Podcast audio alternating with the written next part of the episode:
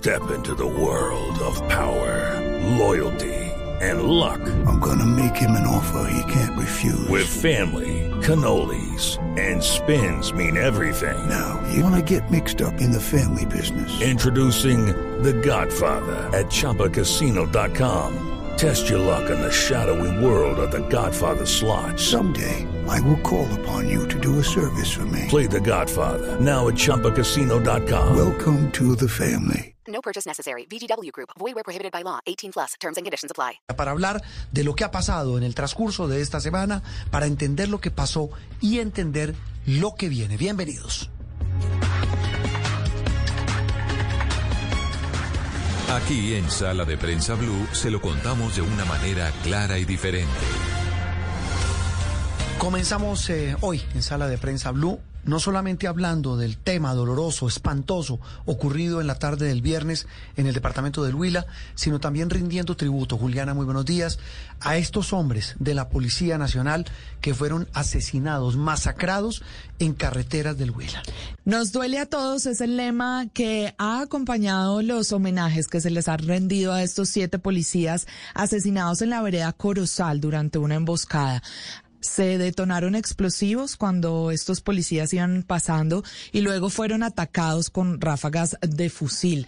Esta situación se suma a otros ataques que ha vivido la policía durante los últimos meses y también a los variados problemas de seguridad que se están experimentando en las principales ciudades del país. Asesinatos y torturas que hemos visto en lugares como Bogotá y Buenaventura, la guerra del narcotráfico en muchas de nuestras ciudades, las extorsiones en Barranquilla, Ayer nada más veíamos también otro asesinato en Santander de Quilichao.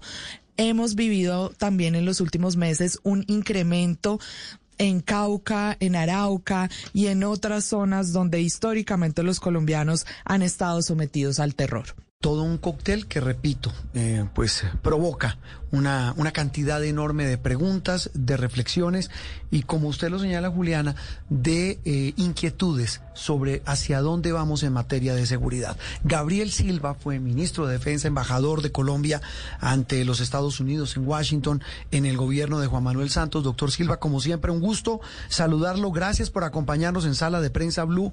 Y pues la primera gran reflexión es que estamos acudiendo a unos hechos cada vez más degradantes como este que ha ocurrido en las últimas horas en el departamento del Huila. Buenos días y feliz domingo. Muchas gracias Juan Roberto, saludos a ti, a Juliana y a, toda la audiencia en este domingo. Y tienes razones, desafortunadamente tenemos que comentar con mucho pesar los últimos hechos, el más grave de ellos quizás el asesinato de estos eh, ocho policías servidores dedicados a la seguridad ciudadana, que a todos nos compunge y además nos preocupa tremendamente sobre el futuro de la seguridad nacional y la seguridad ciudadana en Colombia. Gabriel, hemos estado preocupados por la situación de la policía porque además de este hecho ocurrido el viernes, pues en las últimas semanas y de hecho en los últimos meses hemos visto varios ataques que han lesionado la institución y que han terminado en la pérdida de vidas de los integrantes de la policía. ¿Qué es lo que está fallando allí? ¿Qué es lo que sucede al interior de la policía? Por supuesto, sin quitar la absoluta responsabilidad que tienen son los grupos criminales. Sí, sin duda, lo que, para hablar primero, los grupos criminales que como señala Juliana son los responsables directos y son los que han planeado estos asesinatos, porque claramente son un diseño, la forma en que se, se ejecutan confirma que aquí hay una planeación, una voluntad, una motivación y un interés. Y me temo que, que esto, estos eh, fortalecimientos de la actividad criminal que se ve en todo el país están asociados a, una situación donde percibe el crimen organizado que, que el gobierno y la situación del orden público está un poco desbordada. La altura que se hace desde el lado de la criminalidad es que tenemos una policía debilitada, una policía cuestionada, una policía que no tiene el respaldo de la ciudadanía y eso es muy peligroso. Y ahí estamos viendo como esto último que usted dice, Gabriel, es, es muy delicado porque se pareciera como que la tormenta perfecta, todo se junta. Una situación de desorden público espantosa, una policía eh, que está en un proceso de cambio y como usted lo dice, pues en algunos círculos se habla de eh, falta de moral, desmotivación Y, y tal vez no sé usted qué opina frente a todo esto, los anuncios del gobierno de tratar de iniciar procesos de diálogo con precisamente estos grupos como los que asesinaron a los policías del Huila. Bueno, pues es un punto muy importante. Yo señalaría que el último estudio de la Iniciativa Global contra el Crimen Organizado, que es una ONG reconocida por las Naciones Unidas, que evalúa periódicamente el estado del crimen organizado en el mundo de todos los países miembros de la ONU, y encontró desafortunadamente que Colombia es el segundo país en intensidad de actividad criminal por el, el tamaño de la economía de la economía ilegal, por el tamaño y el número de grupos organizados criminales y por la profundidad y lo desestabilizador de sus actividades. Colombia es el segundo país del mundo en actividad criminal. Entonces, pues tenemos una economía paralela, la economía ilegal, que ante la posibilidad de una negociación y de tener que sacrificar sus posibles ingresos, sus actuales ingresos y prepararse para una negociación de sometimiento o de acogimiento, como se le quiera llamar, ha decidido fortalecerse, crear hechos para demostrar su capacidad y su poder, empoderarse frente a una posible negociación y creo que los anuncios del gobierno no han ayudado porque muestran que están dispuestos a hacer demasiadas concesiones. Pero además, Gabriel, se están fortaleciendo no solo en las zonas rurales del país, lo que hemos visto en ciudades como Bogotá, en Buenaventura, las extorsiones en Barranquilla, es decir, estos mismos grupos y otros y otras organizaciones criminales también agobiando eh, las principales ciudades del país y atentando contra la vida de los colombianos. No, sin duda la, la, economía de las rentas ilegales, que incluye todo lo que tú describes, desde la extorsión que afecta desde el vendero más pobre hasta hasta las operaciones de comercio, las operaciones de transporte, todos ellos están afectados por esta economía ilegal que nuevamente eh, erradicarla va a ser muy difícil porque los intereses creados allí pues son, son muy grandes. Y por lo tanto pues me parece que el gobierno al haber anunciado por ejemplo un cese fuego eh, multilateral que incluye al Estado pues eso hace que, se preparen para, para una situación donde incluso lo que pueden hacer es aprovechar esas circunstancias y esa generosidad del gobierno para incrementar su actividad en un momento en que están en ascenso. Es muy difícil cómo, cómo pueden dejar, dejar eh, esas actividades cuando tienen la perspectiva de tener aún más poder y, más capacidad. Sí, y viendo, no sé, viendo aquí el trino que el viernes por la tarde, recién ocurrido el atentado contra los policías en Huila, eh, doctor Silva emitió, publicó el presidente Petro en su cuenta de Twitter, porque él habla, pues condenando el hecho y por supuesto solidarizándose con las familias de los uniformados. Él dice que estos hechos, abro comillas, expresan un claro saboteo a la paz total, cierro comillas. Eh, ¿Estamos hablando de saboteo o será una demostración de fuerza de esos grupos? Sea el que sea. Sí, es una lectura un poco ingenua del señor presidente. Me parece que lo primero que le enseñan a uno en un curso de negociación es que cuando se abre una negociación las partes tratan de posicionarse de la manera más contundente y con la mayor fuerza posible. Ya lo hemos visto en el pasado y se, ha visto en todos los procesos de paz en el mundo, todas las negociaciones de sometimiento criminal, que antes de empezar a negociar se fortalecen y tratan de demostrar que tienen la capacidad de seguir perturbando si no les conceden lo que ellos quieren. Creo que la lectura de que esto es un saboteo es equivocada. No es un saboteo, es una consecuencia. Mm. Esto es una consecuencia de un manejo sin estrategia de un proceso de paz que, pues como lo dijo el propio canciller Leiva, eh, se, estamos, se está haciendo día a día un poco sin, sin mapa, sin ruta y sin una estrategia que el país conozca. Pero entonces, Gabriel, parándonos del otro lado, de cara a esa negociación, ¿cómo debería actuar el gobierno para fortalecerse y llegar justamente mucho más robustecido como Estado a una negociación o a un proceso de sometimiento? Pues Juliana, como lo decía yo en una columna de cambio, eh, el gobierno está en el dilema del diablo, porque sí tiene que eh, tener un mayor control civil de la fuerza pública. Heredó del gobierno anterior una situación inmanejable donde pues realmente la fuerza pública tenía unas cabezas civiles que no que eran más voceros que comandantes o dirigentes de la actividad de, la fuerza pública. Entonces, eh, hizo un esfuerzo o ha hecho un esfuerzo por tener un mayor control civil de la fuerza pública y eso está muy bien. Pero al mismo tiempo, la forma de hacerlo, que ha sido remover pues prácticamente 50 generales y dar un cimbronazo en la fuerza pública, que significa perder casi 1.500 años de experiencia en lucha contra el, contra el crimen y lucha por la seguridad nacional, pues ese, ese aspecto sí ha sido devastador para la moral, para la efectividad y para la calidad de la acción de la fuerza pública. Y con, como dicen las señoras, eh, Gabriel, con la mano en el corazón.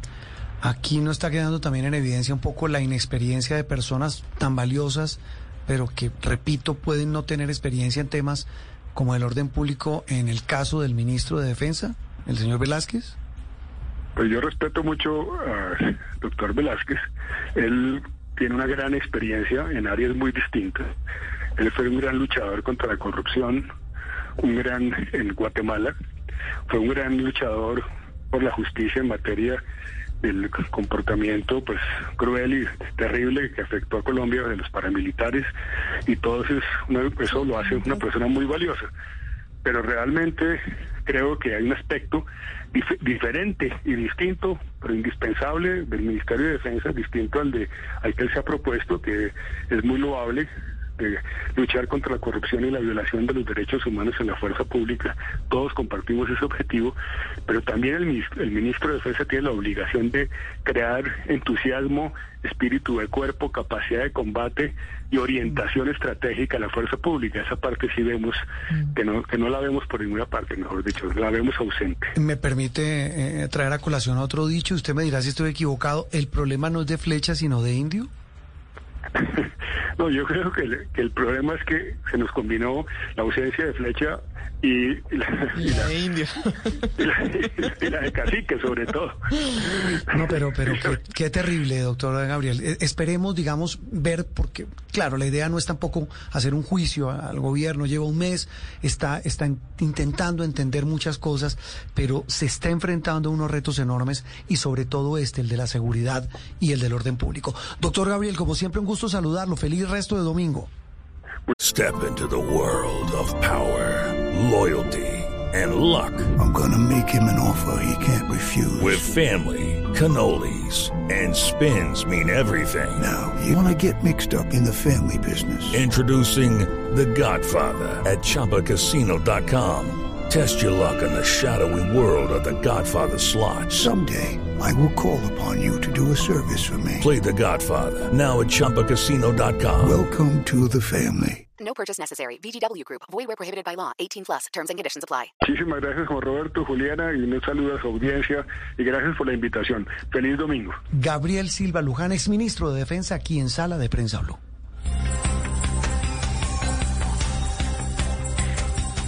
Aquí en Sala de Prensa Blue se lo contamos de una manera clara y diferente. Sobre estos mismos temas, seguimos aquí en Sala de Prensa Blue, sumamos más voces, porque por supuesto esto ha sido un bocado de cardenal para la oposición. Gabriel Silva, que viene de la entraña del santismo, no es propiamente oposición, hace unas reflexiones importantes sobre cómo se están abordando temas claves como la inseguridad, la, el orden público o desorden en muchas regiones, el tema de la paz total, es decir, pero repito, ha sido un bocado de cardenal en este primer mes de gobierno para quienes se oponen al gobierno de Gustavo Petro. Lo que sucede es que ha sido un primer mes lleno de propuestas en diferentes ámbitos y a cada una de ellas, por supuesto, sale el análisis de cuáles son sus ventajas, sus desventajas, pero sobre todo también de la forma como las hemos conocido, porque una de las principales críticas ha sido que hemos tenido un cuentagotas que no nos permite entender de manera integral cuál es la visión del gobierno para la solución de todos estos fenómenos. Seguimos sumando voces a este este, a este análisis, a esta charla aquí en Sala de Prensa Blue. Don Ariel Ávila, senador, muy buenos días. Hola, buenos días. Un abrazo, Juan Roberto, y mil gracias por su invitación. Muchísimas gracias. Usted sabe que se lo digo con cariño, pero le quiero confesar que no, no, no lo asimilo, no logro acostumbrarme a decirle senador. no, no, señor, puede decir Ariel sin ningún problema. Ariel, eh, bueno, uno se está cumpliendo el, primer mes de gobierno Petro, faltaría más que hacer un balance, pues es absolutamente aventurado y, y, y no, tiene, no tendría la, la base, el sustento para decir que cómo le ha ido qué balance se puede hacer. Pero más allá de eso, eh, quisiéramos oír su opinión muy valiosa y, y su punto de vista, Ariel, sobre lo que está pasando, la forma como el gobierno está abordando dos temas puntuales. Hablábamos con, con Gabriel Silva sobre la situación de inseguridad en buena parte del país, que es un asunto que tiene que ver con los alcaldes en cierta medida, pero fundamentalmente también con las políticas que trace el gobierno nacional en esa materia. Y el otro, la propuesta de paz total. Arranquemos con el tema de seguridad. Para usted, eh, ¿qué diferencia esto que está ocurriendo con lo que pasaba hace unos meses en Colombia? Bueno, mire, yo sobre el tema de seguridad voy a decir estas dos cosas muy claras. Lo primero es que hay una crisis profunda, esa crisis viene desde hace tres, cuatro años y eso pues no se iba a solucionar el 8 de agosto, o sea, un día después de posesión al presidente. Y lo que nosotros dijimos es esto le queda por lo menos un año o año y medio porque estamos en una tormenta perfecta.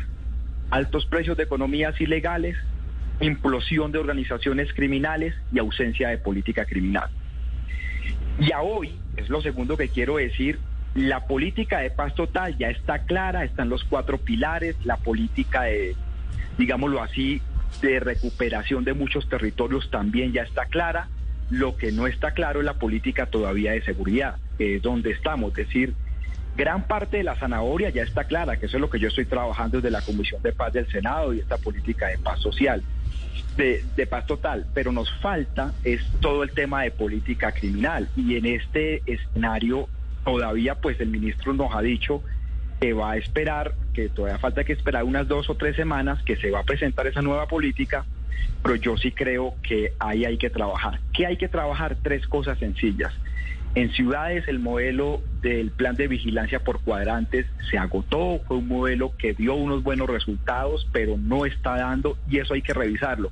Eso es independiente de la reforma a la policía, es un tema que hay que revisar ese modelo. Lo segundo, el modelo el de la seguridad rural. Eh, nos dedicamos mucho a las operaciones quirúrgicas o de alta precisión y sí, hubo resultados buenos, una gente se dio de baja, otra gente fue capturada, otra extraditada, pero pues el, eh, Colombia hoy por hoy, menos mal ya no lo digo yo pues para que no digan que era yo, pero Colombia hoy por hoy es el segundo país en materia con más organizaciones criminales por encima de Siria, de Somalia y de México. O sea, solo, le, solo estamos por debajo de la República Democrática del Congo.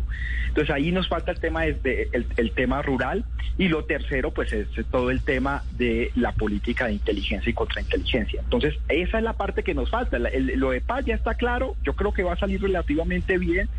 Eh, pero nos falta lo de política, lo de política de seguridad. Ariel, sin embargo, usted dice que lo de paz ya está claro, pero algunos de los elementos de esta política de paz que conocimos más a fondo esta semana siguen produciendo inquietud. Por ejemplo, el de las regiones de paz. Entonces nos explicaban desde el gobierno que hay una clara diferencia con lo que en su momento fueron las zonas de distensión. Sin embargo, la operación de estas regiones en la práctica todavía no está del todo clara. Bueno, entonces mire, la política de paz total tiene cuatro pilares. Una negociación de paz con el ELN, que es una negociación con agenda política donde se concede un estatus de beligerancia a ese grupo y solo nos quedaría eso como guerrilla. Con eso llegamos al fin de la justificación política de la violencia. Dos, un proceso de acogimiento a la justicia, que es un diálogo judicial. Ahí no hay nada más con las organizaciones criminales. Ahí entra el clan del Golfo, los pelusos, las disidencias de las FARC, la Constru, todos estos de autodefensas campesinas de la tierra, más o menos podrían entrar 25 grupos, aunque son 8 los que han dicho que quisieran estar en ese proceso. Tercero, el modelo de alternatividad eh, económica y legal, que es nosotros no hacemos nada con desmovilizar organizaciones criminales si no logramos sacarle gente a las economías ilegales, y es todo el tema de cultivos de uso ilícito y minería artesanal e ilegal. Y lo cuarto, el modelo de diálogos regionales. Esos son los cuatro pilares.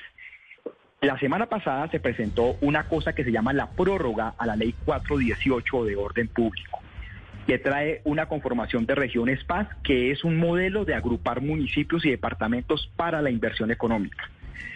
Y hay otra cosa que es que se quedan o se mantienen la figura de esas zonas veredales no son caguanes. Esas zonas veredales ya las, ya las, utilizamos con el caso de las FARC, que es lo que se da al fin de una negociación para la dejación de armas.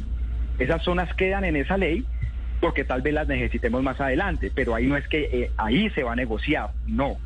Esa ley también trae, la prórroga de esa ley trae una modificación al servicio militar obligatorio. Esa ley también trae que el alto comisionado para la paz se vuelve ordenador de gastos, se acaba el archipiélago de instituciones de la paz y se concentra en una sola. Pero es una ley de prórroga. Pues están los cuatro pilares, esta ley da las bases para esa política de paz total y falta un proyecto que será presentado hasta donde sea la próxima semana sobre la alternatividad penal, que es el modelo de acogimiento a la justicia de organizaciones criminales. Ariel, sobre ese tema precisamente, este, estas organizaciones criminales, el Clan del Golfo, los caparros, los, los rastrojos costeños, son muchos, eh, como usted bien dice, eh, pululan en el país. ¿Usted qué cree, de qué depende que ellos quieran acogerse a la justicia? O sea, ¿cuáles, cuáles serían los incentivos?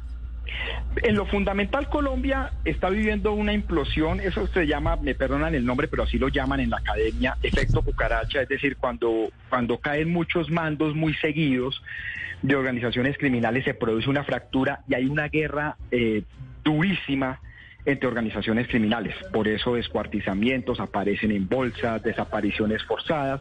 Entonces hay una situación muy insegura y eh, tenemos que la fuerza pública pues está, está apretando, digamos, los está persiguiendo. Entonces el incentivo es ese, es que por eso la política de seguridad es tan importante, que no puede aflojar para llevarlos a esa, a esa conversación judicial. Y en esa conversación judicial, como yo lo decía antes, el criminal entrega verdad, delata la ruta del narcotráfico, sus socios, etcétera, y entrega riqueza.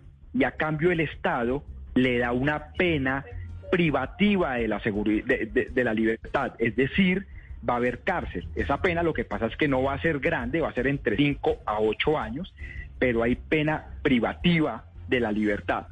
Y ese es el beneficio judicial. Por eso aquí no hay negociación de paz. Lo único es, y yo lo decía en un programa anterior, es ya eso existe en el Código Penal de forma individual, que es el delito de oportunidad, el, principio de oportunidad. Cuando mm. un criminal se acoge, recibe un descuento de su pena. Que eso es otra cosa, eso es totalmente distinto. Ahí falta ver qué va a pasar con, eh, con el equipo negociador del ELN, hay que ver qué va a pasar con esos contactos, con esos grupos, que repito, pues será fundamental para tratar de entender, eh, digamos, esa, esa iniciativa de paz total de parte del gobierno nacional. Pues Ariel, este ha sido eh, un, un, brochazo rapidísimo de lo que ha sido este primer mes de un gobierno vertiginoso y lleno de muchas noticias. Pero Juan Roberto, antes de que despida Ariel, si me deja meter la cucharada, porque usted está hablando del primer mes y en el primer mes no solo evaluamos al presidente, sino también a los ministros que han tenido mucha polémica. Ariel, vimos lo ah, que sucedió, sí, con la la ministra Vélez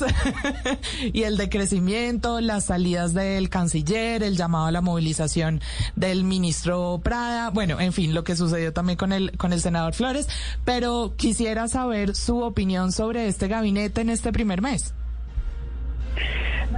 Yo le voy a dar estas tres respuestas súper rápidas. Uno, el gabinete me gusta, creo que da cuenta de lo que es el nuevo gobierno. Dos, yo llamo a algunos ministros y a algunos compañeros y compañeras en el Senado que nosotros ya no somos oposición, sino que somos partido de gobierno. Mm. Porque lamentablemente lo que uno ve es que a veces pareciera que la gente no entiende. Y también decirle a algunos compañeros y compañeras que ya llevamos un mes celebrando, pues que ya es hora de ponernos a trabajar y no tanto a celebrar. Pues básicamente eso diría yo. Yo creo que es un buen gabinete.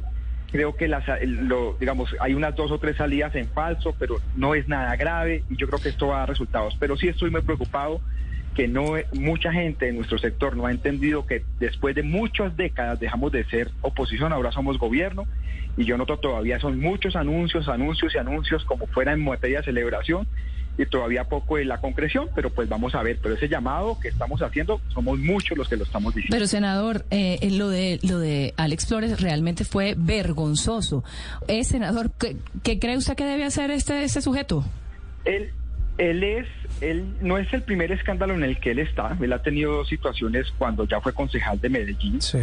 Eh, le corresponde al pacto histórico que la comisión de ética lo evalúe. Pero yo sí ya pues yo soy del Partido Verde, no me meto allá, pero yo sí le pediría a los compañeros del pacto que una cosa como esta no se puede dejar pasar y que sea, que sea la comisión de ética la que revise.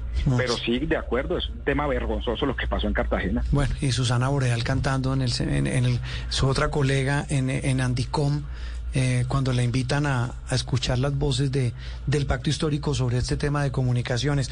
Eh, me quedó sonando eso que usted dijo, que algunos todavía no han entendido que ya están en gobierno y ya no, ya, ya, ya hay que parar la celebración. Así es, yo, yo, y, y se- eh, para la celebración y sobre todo entender que ya no somos oposición. Y esas dos cosas ha costado mucho que este sector lo entienda. Y, y sabe también que puede ser, eh, me lo decía incluso un ministro del, de- del gabinete del presidente Petro, que claro, una cosa es estar en la oposición y ahora estar gobernando. Muy diferente, muy diferente y no se ha entendido. Fíjense, yo vuelvo y lo repito, lo digo con todo el respeto, María Fernanda Cabal nunca entendió que había dejado de ser oposición y era de gobierno. Y la mitad del centro democrático no lo entendió. Y mire cómo terminó Duque y mire cómo la crisis que está el centro democrático. Ese es un buen ejemplo de lo que no nos puede pasar a nosotros. Bueno, pues Ariel, seguiremos hablando, el senador Ariel Ávila de la Alianza Verde, hablando de las propuestas de paz, el tema de la seguridad y ese primer brochazo al primer mes de gobierno de Gustavo Petro. Un feliz resto de domingo y volveremos a hablar, Ariel. Un abrazo y bueno, mañana ya a trabajar. Mil gracias. Un. A trabajar, a moler. Ariel Ávila, aquí en Sala de Prensa. Hello, it is Ryan, and I was on a flight the other day playing one of my favorite social spin slot games on chumbacasino.com. I looked over at the person sitting next to me, and you know what they were doing? They were also playing Chumba Casino. Coincidence? I think not. Everybody's loving having fun with it. Chumba Casino is home to hundreds of casino style games that you can play for free anytime, anywhere even at 30,000 feet. So sign up now at ChumbaCasino.com to claim your free welcome bonus. That's ChumbaCasino.com and live the Chumba life. No purchase necessary. Group. Void were prohibited by law. See terms and conditions. 18 plus.